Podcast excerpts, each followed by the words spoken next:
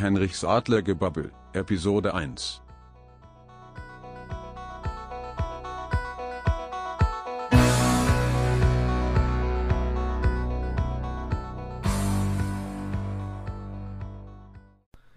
Hallo und herzlich willkommen zur ersten Folge von Henrichs Adlergebabbel am 2.8.2022, ein Tag nach dem Auswärtserfolg gegen den FC Magdeburg im DFB-Pokal. Ähm, vielen Dank erstmal, dass ihr eingeschaltet habt und natürlich wollen wir euch erstmal erzählen, wer wir überhaupt sind. Wer sind denn die Henrichs? Dann würde ich sagen, stellt sich die erste Person mal vor, bitte. Ja, auch von mir ein herzliches Hallo. Ähm, Dankeschön fürs Einschalten. Ja, mein Name ist Johannes Henrich. Ich bin 22 Jahre alt, geboren und aufgewachsen in Hessen und das Leben lang schon Eintracht-Fan. Ähm, wir freuen uns wirklich, dass wir den Podcast hier machen dürfen. Und das soll es eigentlich auch schon von mir gewesen sein. Da würde ich weitergeben an die nächste Person. Ja, hallo. Mein Name ist Max, Maxi oder Maximilian Henrich. Bin 23 Jahre alt, Eintracht-Fan seit eigentlich schon immer. Und ich freue mich auf jeden Fall, dass wir hier in nächster Zeit zusammen über die Eintracht und verschiedene Themen rund um die Eintracht sprechen werden. Und dann würde ich das Wort auch weitergeben. Ja, und auch ein herzliches Hallo von mir, der letzten in der Runde. Ich heiße Madeleine Sophie Henrich, ich bin 21 Jahre alt und eigentlich besser bekannt als Leni. Ähm, eigentlich hat die Diva von Main mich seit der Kindheit begleitet und ich habe das Ganze schon früh kennengelernt durch Stadionbesuche, aber eben auch zum Beispiel durch das gemeinsame Ansehen von Spielen mit der Familie. Seit 2018 bin ich ein festes Vereinsmitglied und es war eigentlich immer so in meinem Leben, egal ob es jetzt nur Fußballschauen mit der Familie war oder man in der Kindheit von den Jungs ins Tor gestellt wurde, dass äh, der Fußball präsent war. Und deswegen haben wir uns eben auch dazu entschlossen, diesen Podcast zu machen und uns einmal in der Woche zu treffen, um einfach über Fußball und insbesondere unsere Eintracht zu sprechen. Und dieser Podcast soll eben einfach so eine Art Hommage an den Fußball sein. Und deswegen freue ich mich eben auch schon sehr auf den wöchentlichen Austausch, sowohl mit den Jungs als hoffentlich dann auch mit euch. Genau, an der Stelle noch zu sagen, äh, wie kam es eigentlich zu dem Podcast? Also haben wir vermutlich alle, die jetzt einschalten, mitbekommen, dass die Eintracht ja die Euroleague gewonnen hat und sich damit äh, nicht nur nach 42 Jahren belohnt hat mit dem größten Titel der Vereinsgeschichte, sondern ähm, auch für die Champions League qualifiziert hat zum ersten Mal. Und wir dachten uns einfach, ja, solange man jetzt halt Champions League spielt, beziehungsweise die kommende Saison ist dann so quasi eine Belohnung für die letzte Saison und eine Zeit zum Feiern, weil es einfach ein noch nie dagewesenes Prestige für den Verein gibt und wir endlich gegen die ganz Großen spielen dürfen. Hoffentlich auch bestehen können, aber ich denke, das wird sich ja in der Saison noch zeigen. Ja, wie du schon gesagt hast, äh, ich freue mich auch wahnsinnig auf die Champions League-Saison. Ich denke, man hat in der letzten Euroleague-Saison gesehen, was ähm, ja, David gegen Goliath teilweise anrichten kann. Ähm, bestes Beispiel Eintracht Frankfurt gegen Barcelona im Camp Nou. Ähm, ja, wo man Barcelona, ich sag mal, in den ersten paar 80 Minuten eigentlich vorgeführt hat und ähm, das Spiel wirklich dominiert hat, genauso wie gegen West Ham, wo ja, ich glaube, die Fans teilweise heute noch ein bisschen angekratzt sind von dem Spiel damals. Aber naja, schwamm drüber. Ähm, die Madeleine hatte eben was Gutes angesprochen, nämlich den Punkt, dass nicht nur wir miteinander reden wollen, sondern auch wir mit unseren Zuhörerinnen oder Zuhörer und Zuhörerinnen reden wollen. Ähm, Madeleine, definier das doch mal ganz gerne. Wie hast du dir das im Groben vorgestellt? Wie sollen denn unsere Zuhörerschaften in den Podcast mit eingebunden werden? Ja, also zum Ablauf, wie wir euch integrieren wollen, lässt sich sagen, dass wir auf verschiedensten Social-Media-Kanälen vertreten sind. Zum Beispiel findet ihr euch äh, findet ihr uns auf Instagram unter dem Namen Henrichs Adlergebabbel, also genauso wie der Titel dieses Podcasts ist, einfach klein und zusammengeschrieben.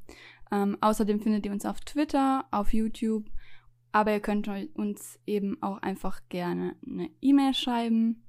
Ähm, ihr könnt uns auf Instagram eine DM schicken und dann freuen wir uns einfach, wenn ihr Fragen stellt, wenn ihr auf verschiedene Aspekte äh, der Episoden eingeht, wo ihr zustimmt oder eben auch nicht. Und dann freuen wir uns darüber zu diskutieren und das hier aufzugreifen. Genau, ein Beispiel wäre jetzt an der Stelle, wenn ihr Eintracht-Fan seid und hier regelmäßig zuhören wollt oder Eintracht-Sympathisant, dann könnt ihr natürlich jede Woche euch beteiligen mit Fragen jeglicher Art, könnt eure Meinung einbringen. Und ähm, was aber wichtig ist, wenn ihr kein Eintracht-Fan seid und uns nicht regelmäßig zuhören wollt, was ich natürlich nicht hoffe, sondern ihr seid zum Beispiel Schalke-Fan, dann schreibt uns doch einfach eine Woche vor dem Spiel gegen Schalke, weil wir in der Woche, bevor wir gegen Schalke spielen, dann die Episode aufnehmen und dann zum Beispiel, wenn ihr Anregungen zum Gegner, also zu Schalke habt und unsere Meinung dazu hören wollt, dann beteiligt euch doch in dieser Woche und hört euch gern diese Episode an. Ich würde mir natürlich wünschen, dass ihr dran bleibt und uns natürlich auch jederzeit Feedback gebt über die verschiedenen Social Media Kanäle, damit wir hier die Zuhörererfahrung äh, ja, improven können, wie man so schön sagt. Ja, ähm, finde ich, hast du sehr schön gesagt, die ganzen Social-Media-Kanäle sowie unsere E-Mail für die eventuell ältere Zuhörerschaft ist ähm, ja in der Videobeschreibung verlinkt und kann da auch gefunden werden. Ich würde sagen, wir sind eigentlich mit der Vorstellungsrunde durch. Ähm, lass uns doch mal anfangen und wirklich in das Thema Eintracht gehen, worum es ja in diesem Podcast gehen soll. Ich würde ganz gern anfangen mit dem Thema. Ich glaube, es wurde auch viel in anderen Podcasts und auch in anderen Videos über die Vorbereitung in allgemeinem geredet, ähm, aber mit einem gewissen Transfer-Ranking, Max. Ähm, wie siehst du unsere, aktuelle Transfer, unsere aktuellen Transfers? Man hat es jetzt schon dem einen oder anderen Testspiel oder auch gestern gegen Magdeburg ähm, den einen oder anderen sehen können. Wie schätzt du bisher die ganzen Transfers ein? Und ähm, ja, würde ich ganz gerne einfach mal wissen, wie ist deine Meinung? Also auf jeden Fall lässt sich sagen, äh, die Eintracht hat mit vergleichsweise wenig Geld ziemlich gute Spieler geholt, hinzugewonnen, was natürlich dem Prestige, jetzt Champions League spielen zu dürfen, wahrscheinlich auch geschuldet ist. Aber nur um schon mal auf einige drauf einzugehen. Also wir haben zum Beispiel Kolomuani geholt für nix, der war ablösefrei. Der jetzt auf die erste Mannschaft richtig Druck ausüben kann, auf die verschiedensten Positionen. Wurde aber, glaube ich, ursprünglich als Konkurrent oder Sturmpartner für Boré geholt, weil der hatte ja letzte Saison gar keinen Konkurrenzkampf. Der war ja unangefochtener Stammspieler. Und äh, ich sag so, Kolomuani hatten wir, glaube ich, schon so zwei Jahre auf dem Zettel. War, glaube ich, mit der französischen U23 bei Olympia, wenn ich mich richtig erinnere. Genau, und war da auch von vielen Scouts und so weiter beobachtet worden. Und die, sage ich mal, nicht ganz so großen Vereine aus Europa, also so die Euroleague-Mannschaften, hatten den, glaube ich, alle auf dem Zettel, besonders in England. Und äh, ist auf jeden Fall ein super Zugewinn und ich glaube, der ist noch jung und kann sich also der kann sich in, keine Ahnung, der kann sich in einem Jahr, in zwei Jahren zum Topspieler entwickeln. Da sind wir mal gespannt. Dann haben wir noch geholt Mario Götze für sehr wenig Geld. Da muss man jetzt natürlich abwarten. Der hat jetzt zwei Jahre in Holland gespielt und davor ja mit Stoffwechselerkrankungen und nicht so erfolgreiche Zeiten, weil er mit dem Trainer in Dortmund nicht klar war. Ähm, also der muss ähm, sich erst nochmal jetzt in Deutschland beweisen. Kolumani natürlich auch, der kommt ja aus der französischen Liga. Dann haben wir geholt Lucas Alario, auch selber Fall wie Kolomoani, nur halt schon ein erfahrener Profi, soll auch vorne im Konkurrenzkampf Druck ausüben. Und ich glaube, hatte trotz, dass er Einwechselspieler nur war in Leverkusen, hatte der, glaube ich, eine ganz gute Quote. Also den kann man immer reinwerfen. Ähm, ja, dann haben wir mit Smolcic noch einen erfahrenen, äh, unerfahrenen, sehr jungen Spieler aus der kroatischen Liga, einen Verteidiger geholt. Ich glaube, das wird so sein wie bei Lindström zum Beispiel, dass man eindeutig noch die körperlichen Defizite von der eher zweitklassigen Liga merken wird bei dem. Aber ich sag mal, so in sechs Monaten, glaube ich, wird der angreifen und wird auch hinten auf die Abwehr richtig Druck ausüben, dass da jeder seine Leistung bringt, weil sonst steht er parat. Dann haben wir mit Buta, haben wir noch jemanden geholt, der zurzeit noch verletzt ist, aus Belgien. Und ähm, ja, ich denke, hier ist, äh, das ist so eine perspektivische Lösung für die rechte Seite, weil wir ja da zurzeit noch Knauf haben, der ja aber Borussia Dortmund gehört und nach der Saison sind wir mal realistisch, also wenn der jetzt nicht die schlechteste Saison seiner Karriere spielt, dann wird der nach der Saison bei Borussia Dortmund spielen und nicht bei uns. Da haben wir, glaube ich, kein Mitspracherecht.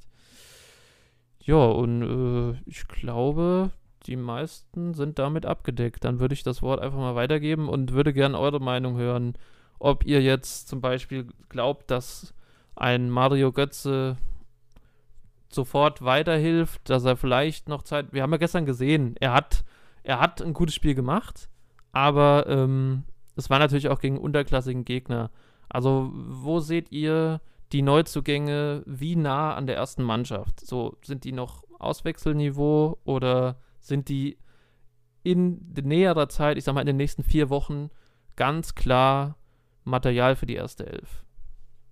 Ja, nochmal auf äh, Smolcic zurückzukommen. Ich denke, was du gemeint hast mit ähm, ja, körperlichen Defiziten, waren in dem Falle ähm, nicht körperliche Defizite im Sinne von, äh, wie damals im Fall Lindström, etwas zu schmächtig, sondern einfach Trainingsdefizite.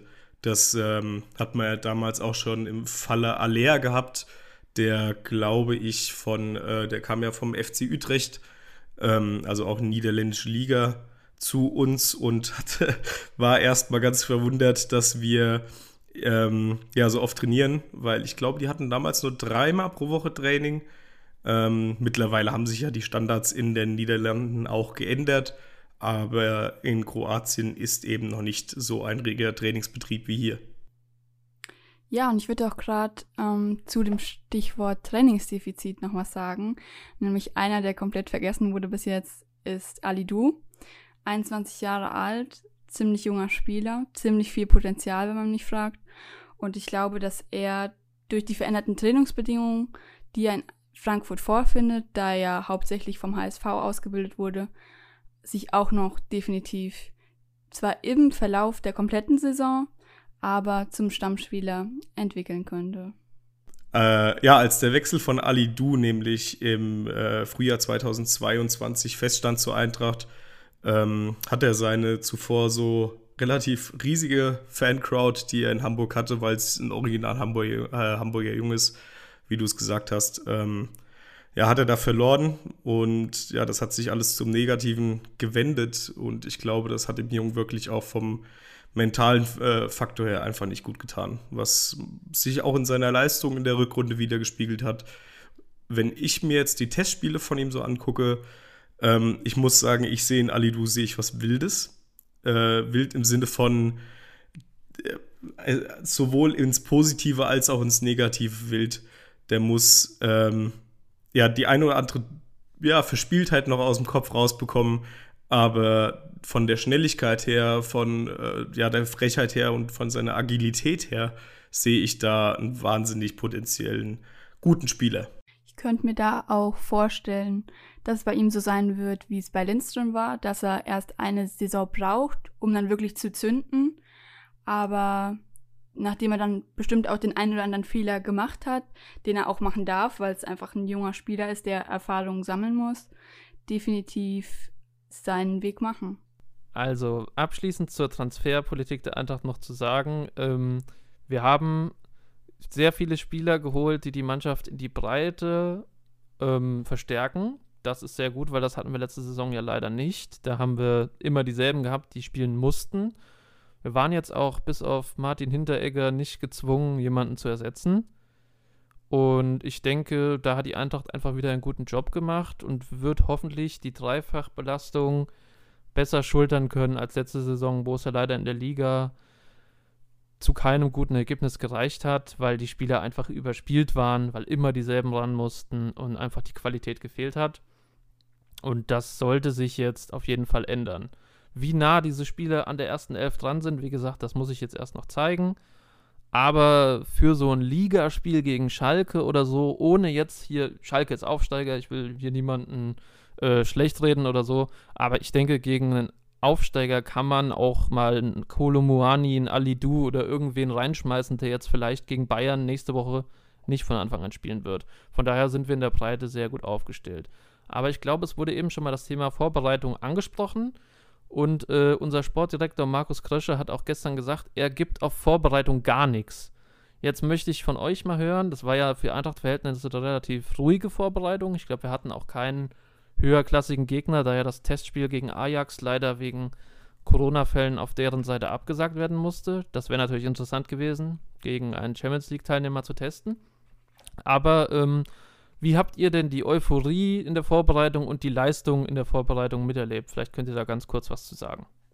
Ja, wenn, wenn ich den, den äh, Take von Markus Grösche da so aufnehmen darf, nach dem Motto, ich gebe auf Vorbereitung nichts. Ähm, ich glaube, die Vorbereitung, die wir dieses, äh, diese, ja, vor dieser Saison stehen hatten, war aus einem Blickwinkel wichtig, nämlich ähm, ja, das, das Mannschaftsgefüge mit so vielen neuen Leuten ähm, zu festigen, die Leute zu integrieren.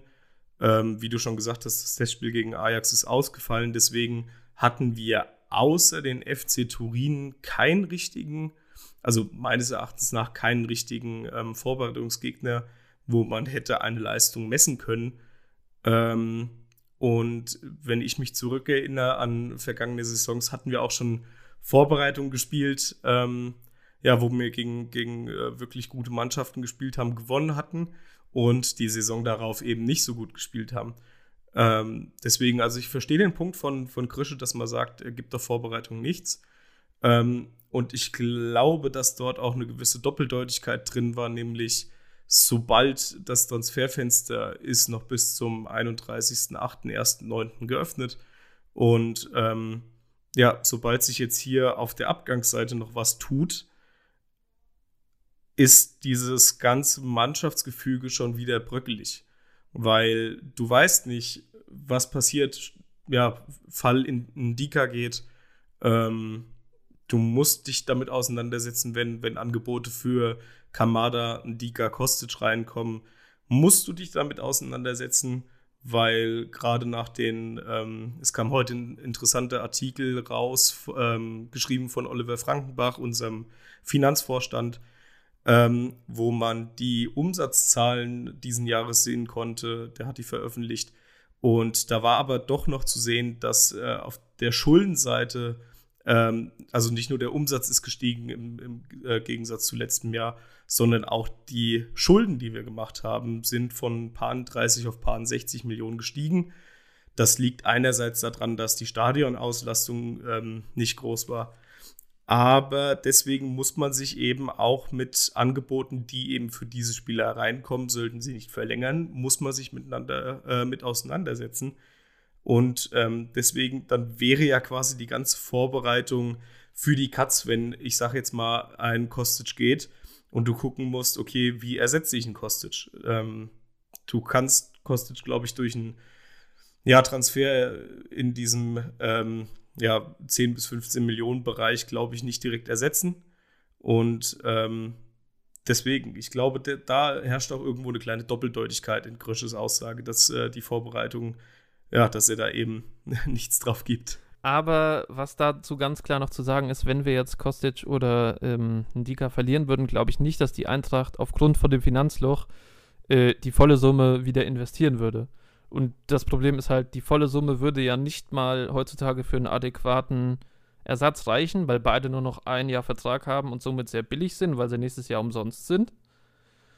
Äh, sondern ich glaube, die Eintracht würde auch nicht mal versuchen, das Geld zu investieren, sondern würden einen Bruchteil investieren und irgendwelche perspektivischen Leute holen.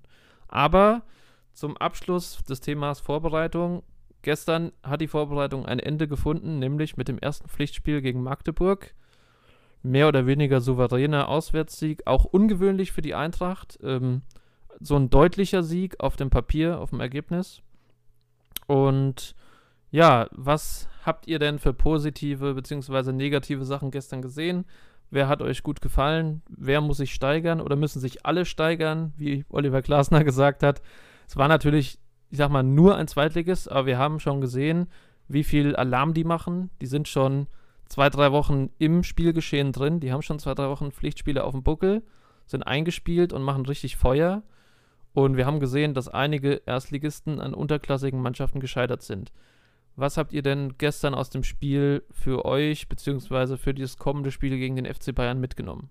Ja, also da würde ich jetzt direkt schon starten. Und ein wichtiger Aspekt, der auf jeden Fall aufgegriffen werden sollte, sind die ersten zehn Minuten des Spiels. Denn wie wir die Eintracht kennen, war es auch oft der Fall, dass sie nicht so richtig ins Spiel gefunden haben und dann auch oft nach fünf Minuten, weil sie einfach noch nicht richtig auf dem Platz waren, dann schon 1-0 hinten liegen. Das war gestern nicht so. Da möchte ich auf jeden Fall Kevin Trapp nochmal hervorheben. Kevin Trapp strahlt Sicherheit aus. Und natürlich war der Elfmeter von Andreas Müller nicht gut geschossen. Er hat den Ball nicht gut getroffen.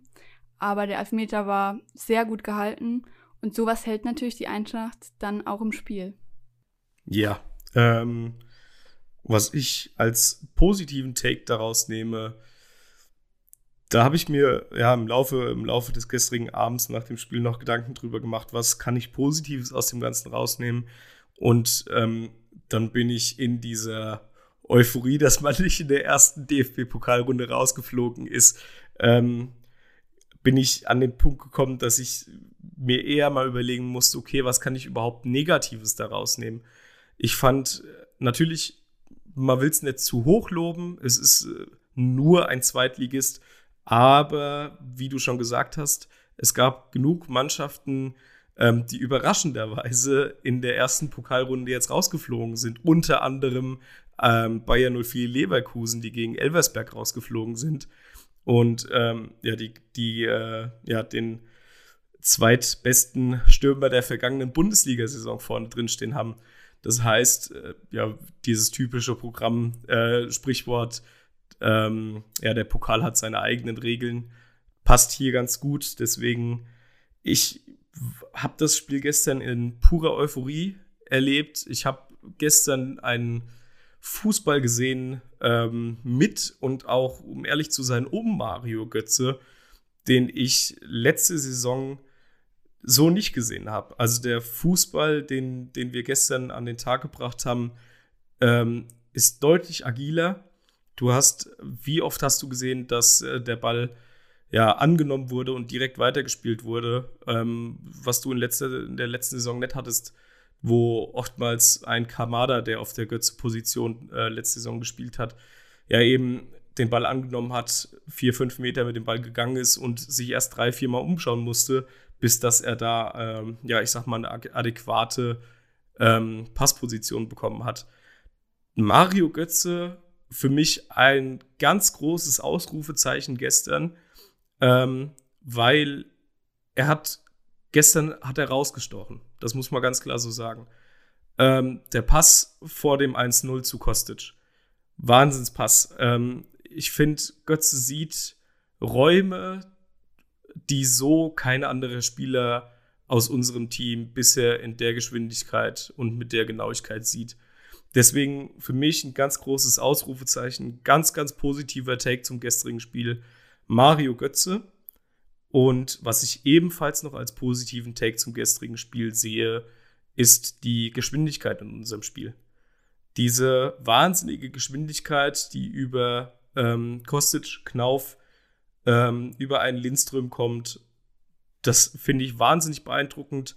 Ähm, ich finde, das hat man auch schon in den Testspielen rausgesehen, wie da die Spielidee von Glasner für dieses Team ist. Und ich glaube, Glasner hat es gepackt und wird es in dieser Saison packen, unseren Fußball, den wir letzte Saison gespielt haben, nochmal auf ein anderes Level zu bringen und nochmal weiterzuentwickeln. Ja, da stimme ich dir auf jeden Fall komplett zu. Also Mario Götze war im Offensivspiel auf jeden Fall Dreh- und Angelpunkt, hat die Bälle gut verteilt, hat auch Räume angelaufen, zugelaufen, dass immer eine Anspielstation da war. Ähm, allerdings, was ich noch positiv hervorheben möchte, die Mannschaft war gut auf dem Platz, das muss man sagen. Die Mannschaft war von Anfang an da, gut im Gegenzug halt einen Elfmeter verursacht, den Trapo ähm, zum Glück gehalten hat. Aber ähm, als positiven Take würde ich noch hervorheben, die einen Wechselspieler konnten sofort weiterhelfen. Ich weiß nicht, ob Magdeburg vielleicht müde war und die anderen waren halt frisch, aber auf jeden Fall waren sie auf dem Platz und haben direkt in Kombination Kolomoani, äh, Alario äh, das 4-0 erzielt. Und als negativen Take habe ich allerdings mir gemerkt, was ich beobachtet habe, dass ähm, wir gegen einen unterklassigen Gegner drei, vier Mal fast ausgekontert werden auswärts, weil ähm, die Abwehrkette auf Abseits spielt oder verpennt hat, dass sie zu weit aufgerückt ist.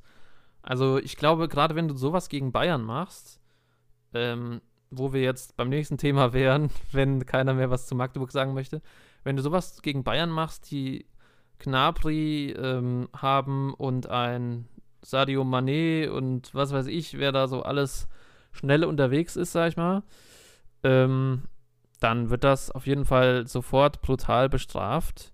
Wo wir jetzt beim Thema Bayern wären. Ähm, als allererstes, bevor wir jetzt über den Gegner sprechen, sprechen wir ganz kurz über die Eintracht. Glaubt ihr, Glasner schickt dieselbe Elf oder wird der irgendwas verändern? Wenn ja, wen seht ihr im Zweifelsfall für wen reinkommen? Dazu würde ich jetzt ganz kurz was sagen. Und zwar möchte ich da auf Kamada eingehen. Er hat mir gestern sehr gut gefallen, ähm, aber diese Aufstellung wäre wesentlich zu offensiv für das Bayern-Spiel. Da bin ich mir eigentlich recht sicher, dass er Rode neben So auf die Sechs stellen wird. Ähm, weil auch wenn da in, zu der letzten Saison auf jeden Fall eine Steigerung erkennbar war in dem Spiel gestern bei Kamada, wäre das einfach zu riskant fürs Bayern-Spiel. Ja, ähm, bei der Meinung gehe ich einfach mit. Man muss einfach dazu sagen, Bayern hat ähm, zwar einen Robert Lewandowski verloren, aber einen Sadio Mané bekommen. Und dadurch haben sie nochmal ein gutes Stück ähm, Tempo dazu bekommen. Also das heißt, wie du schon eben gesagt hast, wir sprechen hier von ähm, Gnabry, Sadio Mané, Kingsley Coman, Leroy Sané. Das sind alles Spieler, die reißen dir, ähm, ja, ich glaube, 34 plus kmh auf dem Platz weg. Und ähm, wenn du ja mit dieser Aufstellung spielen würdest, mit der wir gestern gespielt haben, ähm, das wäre einfach zu hochstehend. Kamada hat gestern ein wahnsinnig gutes Spiel gemacht. Mir gefällt Kamada auch auf der Position sehr. Aber Kamada, muss man ganz klar sagen, ähm, tänzelt auf der Position ja irgendwo zwischen ähm, 8 und eventuell einer zurückgezogeneren 10. Ähm, ja, in, in der Vorwärtsbewegung und in der Abwehrbewegung soll er auf der 6 ähm, ja, spielen. Ich sehe ihn da aber eher oder habe ihn da eher gestern auf der 8 gesehen.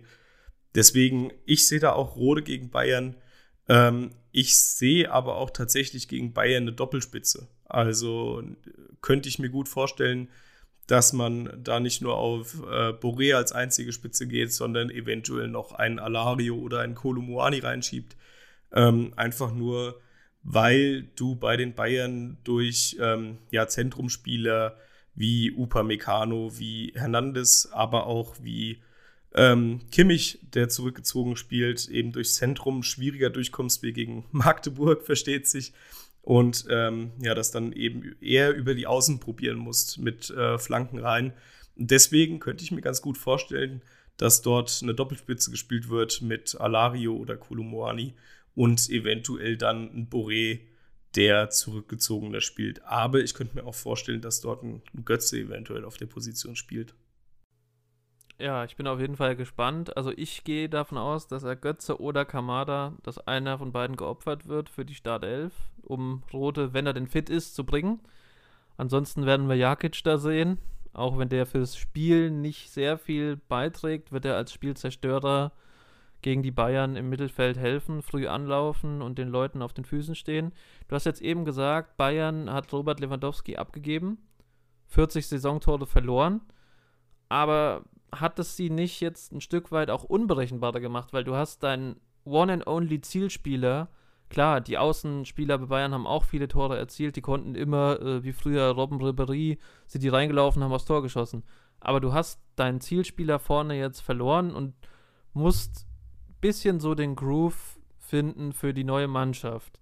hast du als Eintracht, die zwar sich auch noch finden müssen, aber größtenteils zusammengeblieben sind, da jetzt eine Chance reinzugrätschen oder ist Bayern schon zu, zu sehr wieder Bayern, obwohl sie ihren Zielspieler verloren haben?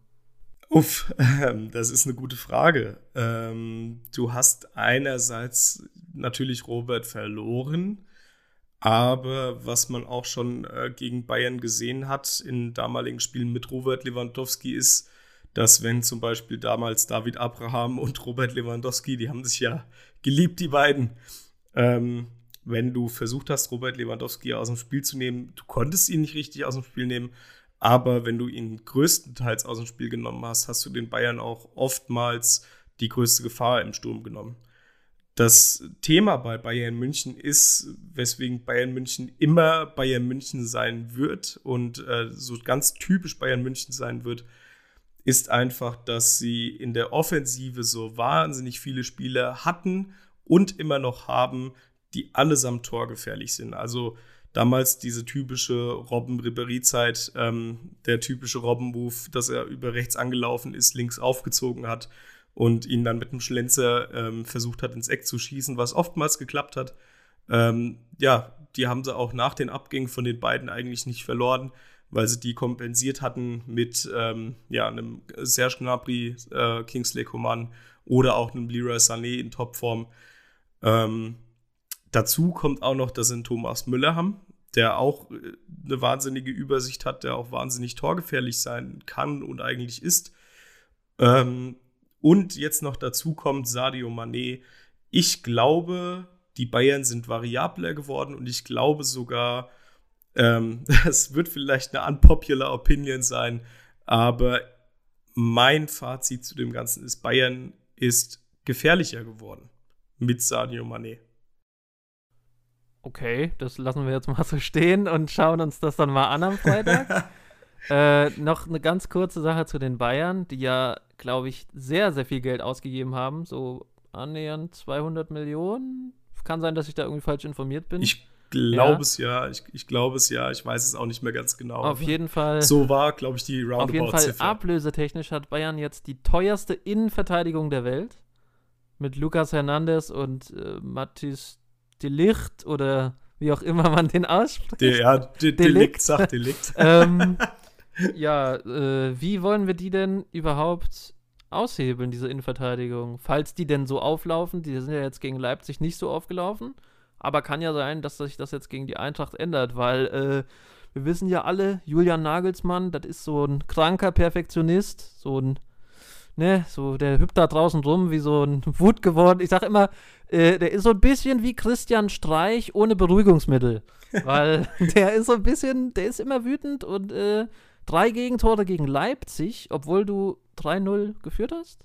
Ja. Das kann ja, das kann ja einem Perfektionist und Rekordmeister und allem, was die Bayern sind, können denen ja nicht gefallen. Also kann man denen auch zwei, drei einschenken am Wochenende und dann vielleicht verteidigen? Oder wie wird das eher ein Kampfspiel? Oder erwischen sie uns vielleicht auf einem ganz kalten Füßchen und wir liegen 2-3-0 hinten? Also ich sehe die, ich sehe die Partie am Freitag, sehe ich, ähm, auch wenn ich die Vereinsbrille abnehme, offen. Ich glaube, dass sowohl die Bayern unberechenbar sind, als auch wir. Ähm, die, ich glaube, die, die einzigen Referenzen, die man sich aktuell nehmen kann, ist jetzt das Magdeburg-Spiel ähm, weil auch in den Spielen zuvor wahnsinnig viel Rotation drin war in den, in den ganzen Testspielen. Man hat ja die erste Halbzeit mit der einen Mannschaft gespielt, dann komplett gewechselt für die zweite Halbzeit. Und wenn man sich dann mal die Aufstellung von Spiel zu Spiel miteinander anguckt, sieht man auch, dass dort auch immer wieder innerhalb dieser, ja, ich sag mal, zweigeteilten Mannschaften rotiert wurde.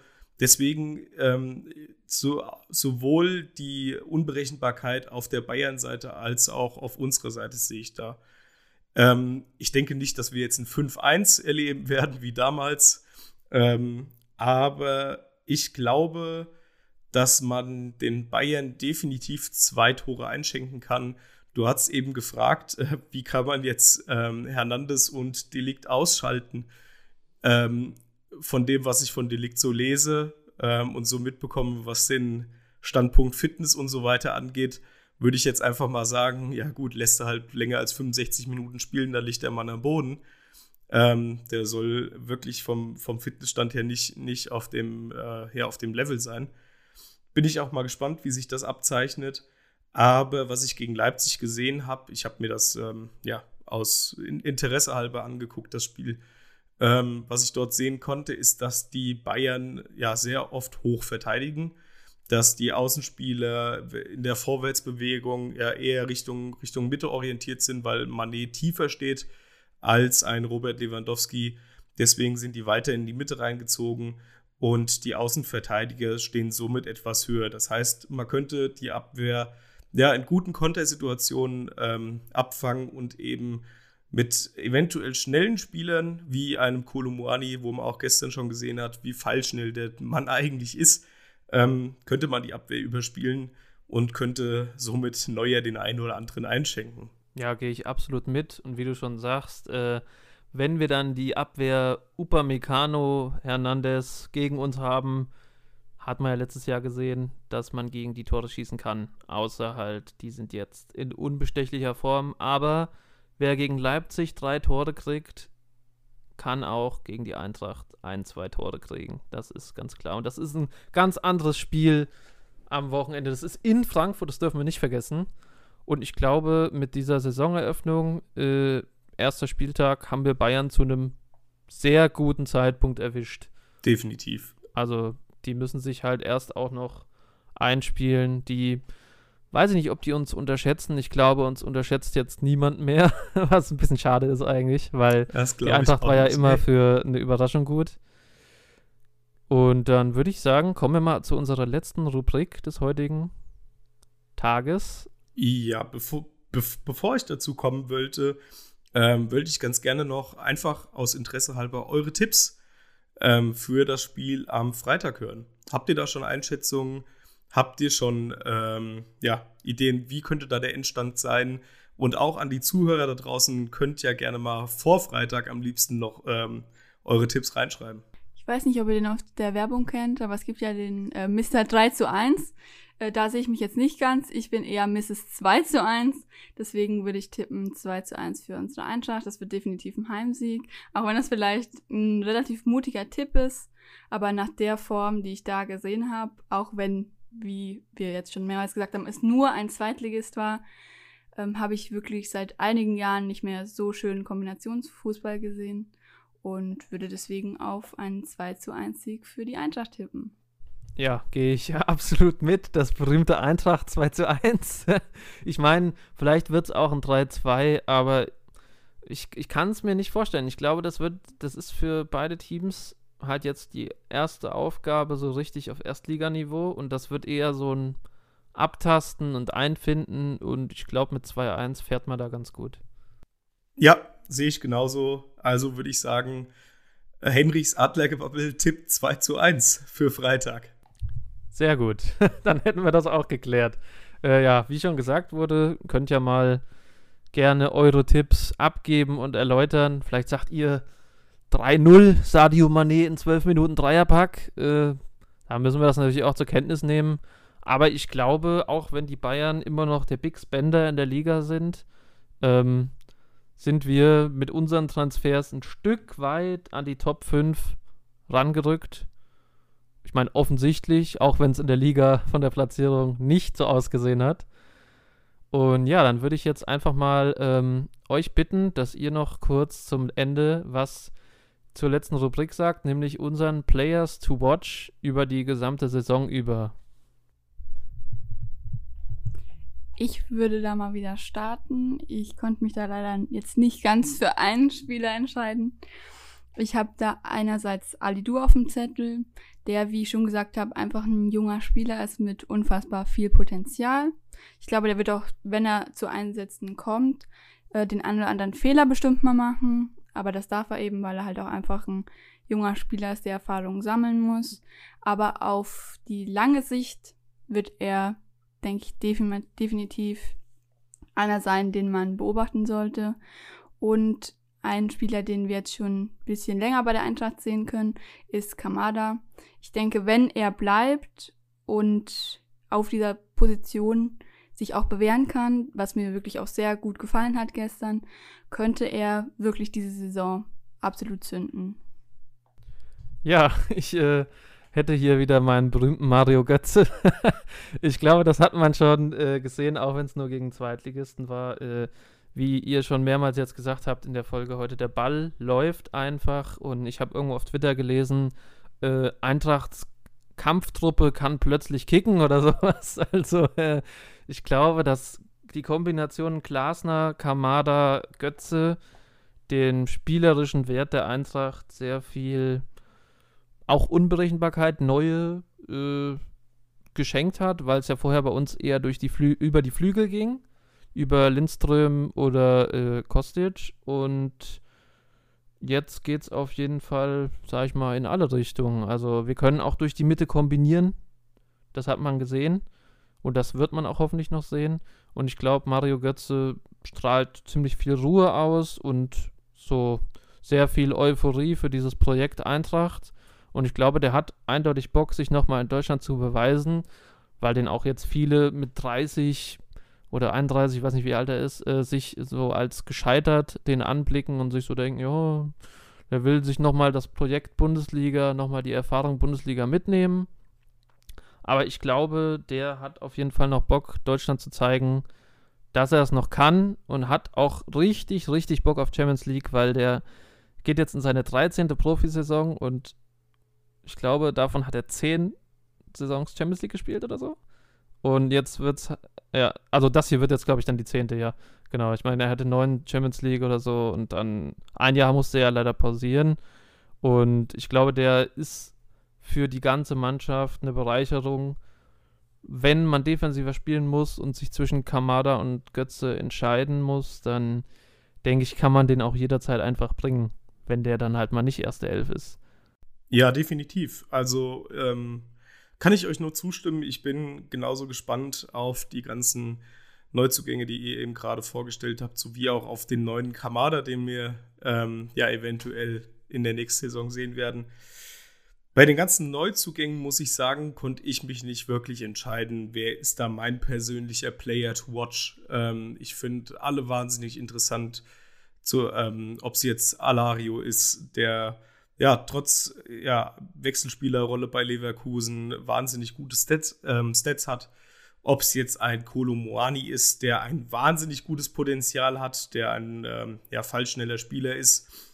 Deswegen habe ich mich für einen Spieler entschieden, ja, der schon seit letzter Saison den Adler auf der Brust trägt, nämlich äh, den alt, guten alten Job Jesper Lindström, ähm, den Rookie of the Year der letzten Saison meines Erachtens nach zu Recht.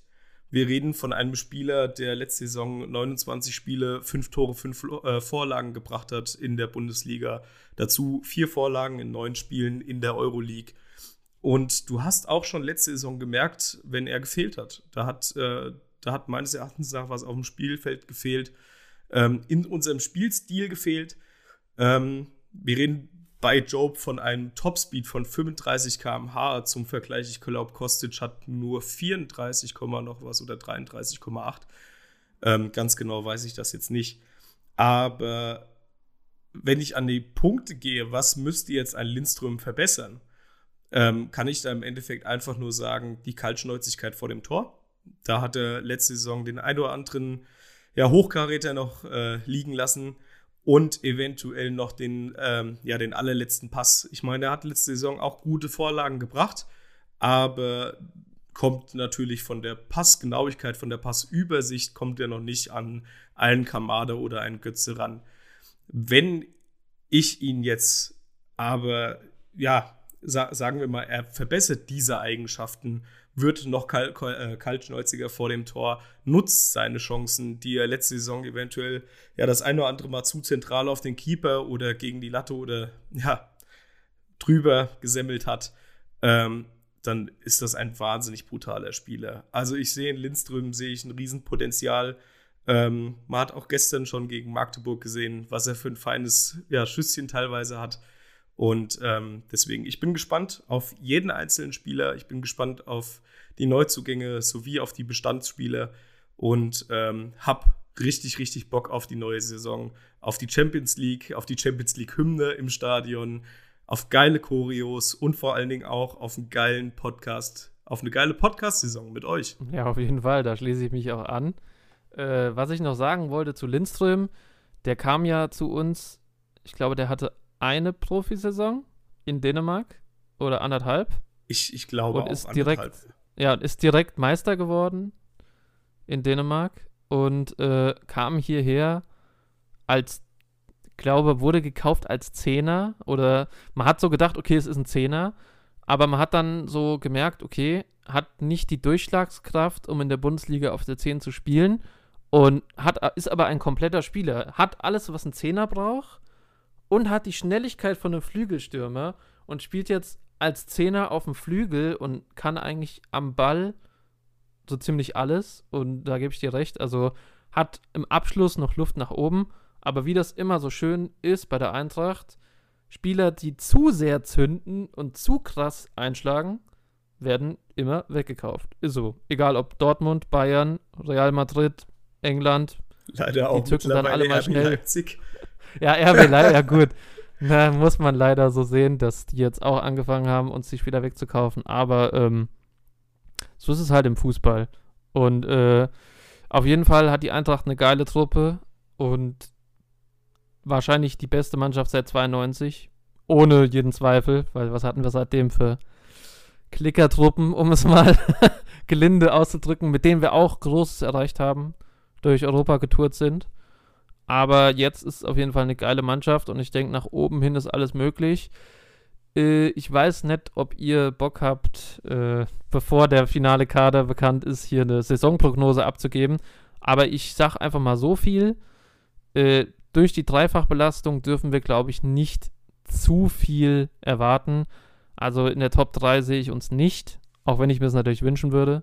Und äh, wir können ja einfach, außer ihr wollt jetzt noch was dazu sagen, bis zum Ende der Transferperiode warten mit der Saisonprognose. Und dann wissen wir ja, ob die Truppe so zusammenbleibt. Ich würde auch noch ganz gern mit der Saisonprognose warten. Das Einzige, was ich dazu sagen möchte, ist international. Gut. Äh, Eintracht Frankfurt international. Äh, das äh, Henrichs Adlergebabbel-Team verabschiedet sich, glaube ich, hiermit aus Folge 1. Danke fürs Einschalten, danke fürs Zuhören. Lasst uns äh, Feedback da, wenn ihr Bock habt. Und als kleiner Ausblick, die nächste Folge dreht sich dann rückblickend aufs Saisoneröffnungsspiel gegen den FC Bayern. Wahrscheinlich vorausblickend aufs Spiel gegen Real Madrid, der Supercup, Euroleague-Sieger gegen Champions League-Sieger. Und danach wartet, glaube ich, Hertha am Wochenende, ne? Ja, Hertha, Auswärts Hertha in Berlin. Das Auswärtsspiel, ja. genau. Genau. Also danke und äh, lasst uns gerne Kommentare da, Feedback und Anregungen was auch immer euch gut gefallen hat, was auch immer euch nicht gefallen hat und äh, vielleicht Diskussionsthesen schon für die nächste Folge. Vielen Dank fürs Zuhören. Danke fürs Zuhören. Forza SGE.